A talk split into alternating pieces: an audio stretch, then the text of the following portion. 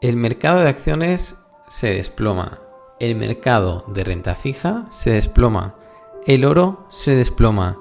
No queda activo financiero que genere rentabilidad durante este año 2022. Estamos en un momento histórico en los mercados financieros. En este nuevo podcast vamos a mirar de dar perspectiva a la situación actual, de ver si había pasado esto alguna vez en la historia o no y cómo podemos actuar como inversores de largo plazo. Vamos a mirar de dar un poco de solución o de perspectiva como inversores de largo plazo y cómo creemos desde nuestro punto de vista y opinión, pura opinión, cómo deberíamos actuar en la situación actual. Y todo esto respaldado con datos. Y así que empezamos con una primera tabla, que es una tabla en la que se correlaciona la, el SP500 con otros tipos de activos como son el SP Mid Cap, el Small Cap, los emergentes, la deuda gubernamental de medio plazo y largo plazo, los tips, el, Vanguard Real, Estate, el de los invierte en empresas en, en SOCIMES, en rates eh, norteamericanas y, que y los fondos que invierten en oro y en commodities. Como podemos ver en la primera columna, el SP500 tiene eh, el, número 1, ¿no? que es la columna en la que vamos a estudiar, y respecto a, las mid caps tiene un coeficiente de correlación de 0,94, quiere decir que se asemeja mucho al SP500, ¿no? es el mismo país con empresas de menor capitalización. Las small caps 0,89, quiere decir que tienen coeficiente de correlación elevado, y si miramos las empresas de países desarrollados eh, sin Estados Unidos, pues también tienen coeficientes de correlación muy altos, ¿no? Y si vamos a los emergentes, pues también se parece bastante, es un 0,77. No es un 0,90, pero es un 0,77, con lo cual cuando sube, el SP500 también suben los emergentes y cuando cae el SP500 también caen más o menos los emergentes. Pero fíjense en los bonos eh, gubernamentales de Estados Unidos en todos los plazos, de 1 a 3 años, 7 10 años, de, de más de 20 años, como tienen coeficientes de correlación negativos. ¿Qué significa? Que normalmente, históricamente, esta tabla está hecha desde 2008 hasta la actualidad, pero si la extrayeran desde el año 1962, tendría coeficientes de correlación muy similares. Y es que históricamente eh, los bonos gubernamentales han mantenido coeficientes de correlación negativos respecto al SP500. Y esto significa que cuando el SP500 cae, normalmente los bonos del Tesoro de Estados Unidos acostumbran a subir y cuando eh, el SP500 tiene un año muy bueno, los bonos del Tesoro acostumbran a tener rentabilidades negativas. Pero actualmente esto no está sucediendo. ¿Por qué? Porque están subiendo los tipos de interés en todos los plazos desde la deuda gubernamental de Estados Unidos, también la deuda corporativa de todas las calificaciones, desde los AAA hasta los bonos basura, y por lo tanto el mercado de deuda se está desplomando juntamente con la renta variable. Y por si fuera poco, al oro tampoco se escapa de este desplome y también cae en momentos como el actual. Y bajo esta situación en la que vemos que no hay activo que se salve, que todo cae y no estamos entrando en los criptomonedas ni nada por el estilo, sino en activos clásicos de toda la vida, es difícil, ¿no? Dices, bueno, ¿y qué hemos de hacer? Porque, claro, todo cae, eh, ¿cómo vamos a actuar? Pues vamos a darle un poco de perspectiva a la situación y vamos a comparar o ver la evolución de eh, las empresas de elevada capitalización, de mediana capitalización y los bonos del Tesoro a 10 años de Estados Unidos desde el año 72 hasta la actualidad. Y con estos datos creemos que van a ser suficientes para tomar eh, perspectiva y decisión sobre el momento actual. Cuando empezamos a invertir, todos tenemos a pensar de que, bueno, cuando hay un mercado bajista, yo mm, voy a actuar correctamente. Eh, todos sabemos que el, mejor momento de invertir es en las caídas. Pero luego, cuando viene la hora de la verdad, muchos de nosotros sé que nos quedamos paralizados. No digo en primera persona, me había pasado, ahora ya no me pasa. Pero sí que es cierto que, bueno, cuando empecé me había pasado, ¿no? Bueno, el primer mercado bajista y no sabes bien, bien qué hacer. Y bueno, una opción es no hacer nada. Yo siempre digo que hay tres opciones en el mercado. Una es comprar, la otra es vender y la otra es no hacer nada. Las tres son acciones y tienen sus consecuencias.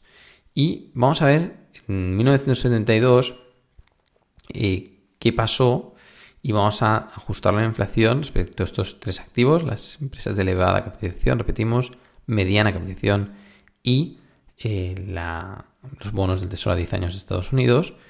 Y en el año 72, aproximadamente, el mercado de acciones hizo un máximo y desde entonces, pues, eh, tanto las mid caps como las small caps cayeron alrededor de, durante el siguiente año y medio, hasta el año 70, principios del 75, cayeron cerca de un 50% de las mid caps, ajustando a la inflación, ¿eh? y cerca del, del 40% las, las large cap.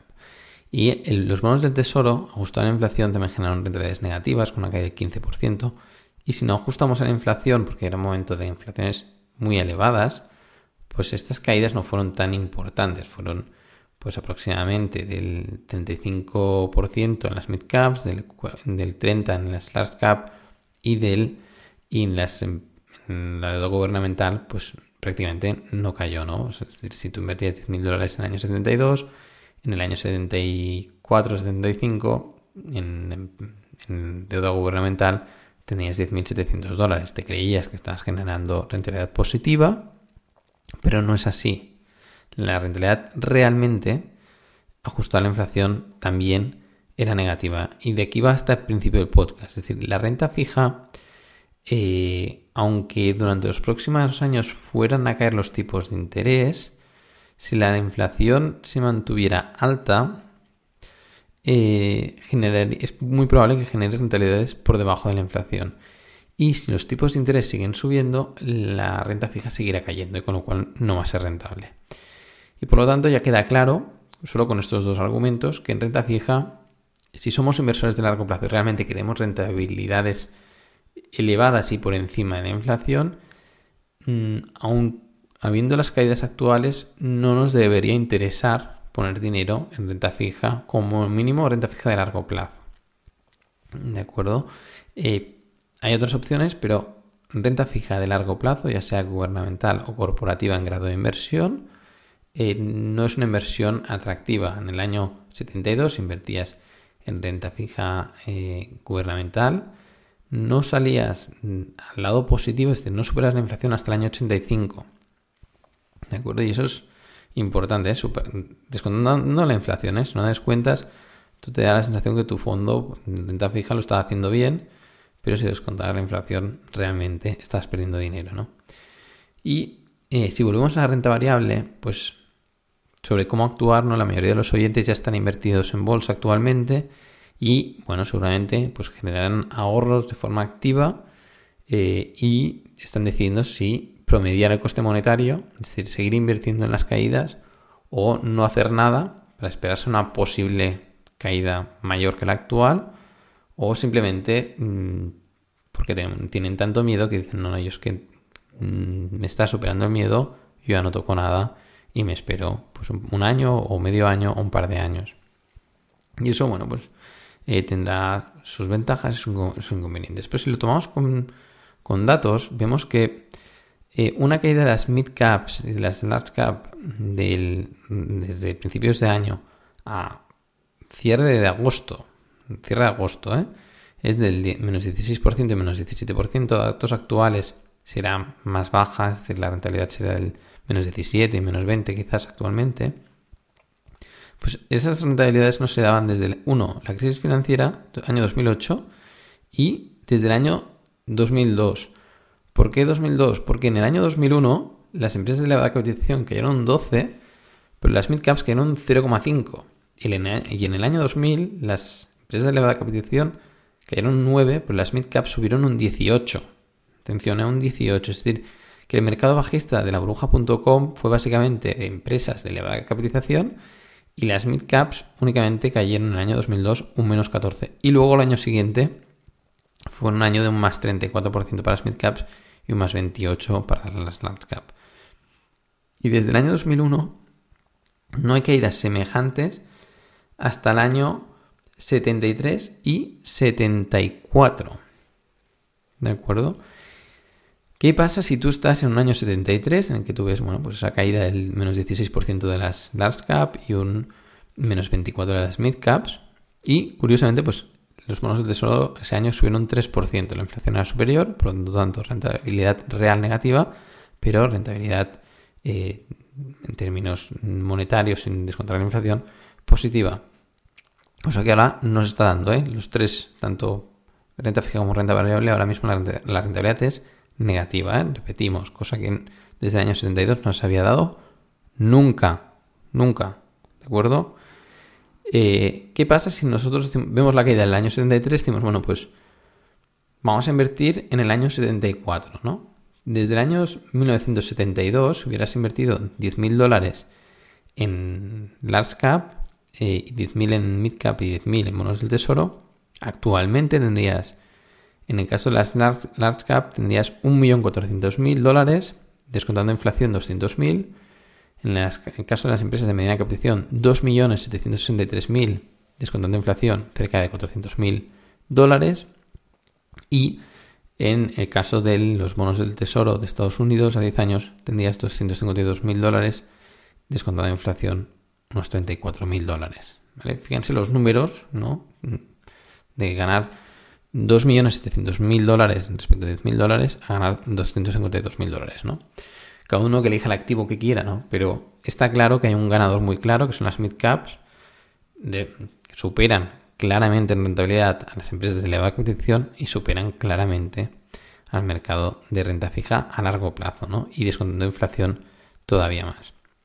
Vamos a ver qué pasa si tú coges y en diciembre del año 1973, eh, después de esas caídas que hemos comentado, pues en enero del 74 decides invertir ese dinero, ¿no? Después de una caída, como hemos hecho el 15 al 20%, más o menos como la actual, ¿no? Y recuerden esta cifra, ¿eh? 1.400.000 en las large cap y, 1 millón, eh, y 2.700.000 después de 50 años, es cierto, muchísimos años, eh, muchos estaríamos muertos, pero en el caso de las mid caps. ¿Qué pasará si, bueno, añadimos dinero o duplicamos la inversión en el año enero del 74? Pues en el caso de las mid caps, nos vamos a 3.375.000 y en el caso de las, las CAP 1.469.000, ¿no? Con lo cual, incremento clarísimo de la rentabilidad a largo plazo únicamente pues aprovechando esa caída del mercado del, entre el 16 y el 20%. Dicen, bueno, pero es que podrías esperarte a las caídas del 74 y comprar en enero, en enero del 75. Sí, claro, si tú sabes a ciencia cierta cuándo van a ser los mínimos del mercado, pero a ciencia cierta, ¿eh? No se sabe a ciencia cierta. Dices, no, es que yo sé seguro que los mínimos van a ser en verano 2023. Hombre, pues coge toda la caja que tengas, véndete la casa, véndetelo todo y en verano del 2023 lo inviertes todo. Pero, ¿lo sabes del cierto? No, no lo sabes, no, no lo puedes predecir. ¿Qué sabes? ¿Sabes la situación actual? ¿Cuál es? Pues estás en una caída histórica del mercado de renta variable, comparable únicamente, si vemos que han caído tanto renta eh, como empresas de elevada capitalización y de mediana capitalización, únicamente se puede comparar con el año 2008 y 1973 y 74, porque ni en el 2002 hubo una caída como la actual.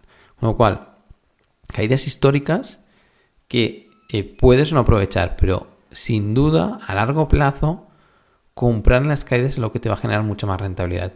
Imagínense una acción, ¿no? La que fuera, que cotizaba 100, ahora ha caído 50. Tú tenías, no sé, unas determinadas acciones de esa compañía. Cuando cae 50 dices, no, yo no hago nada y, y no haces nada. ¿Qué pasa? Cuando llegue a 150, tú las tenías a 100, cuando llegue a 150 tendrás un 50% de rentabilidad. Está bien. Pero ¿qué pasa si tú cuando llegan a 50 duplicas tu inversión en número de acciones, que no será en valor, ¿eh? pero en número de acciones, dices, bueno, tenía 1000 acciones, cuando estén a 50 compro muchas más acciones, promedio coste monetario. Cuando lleguen a 150, habrás obtenido un 100% de rentabilidad, porque el promedio coste monetario te llevará el precio 75 y cuando estés a 150 habrás duplicado tu inversión.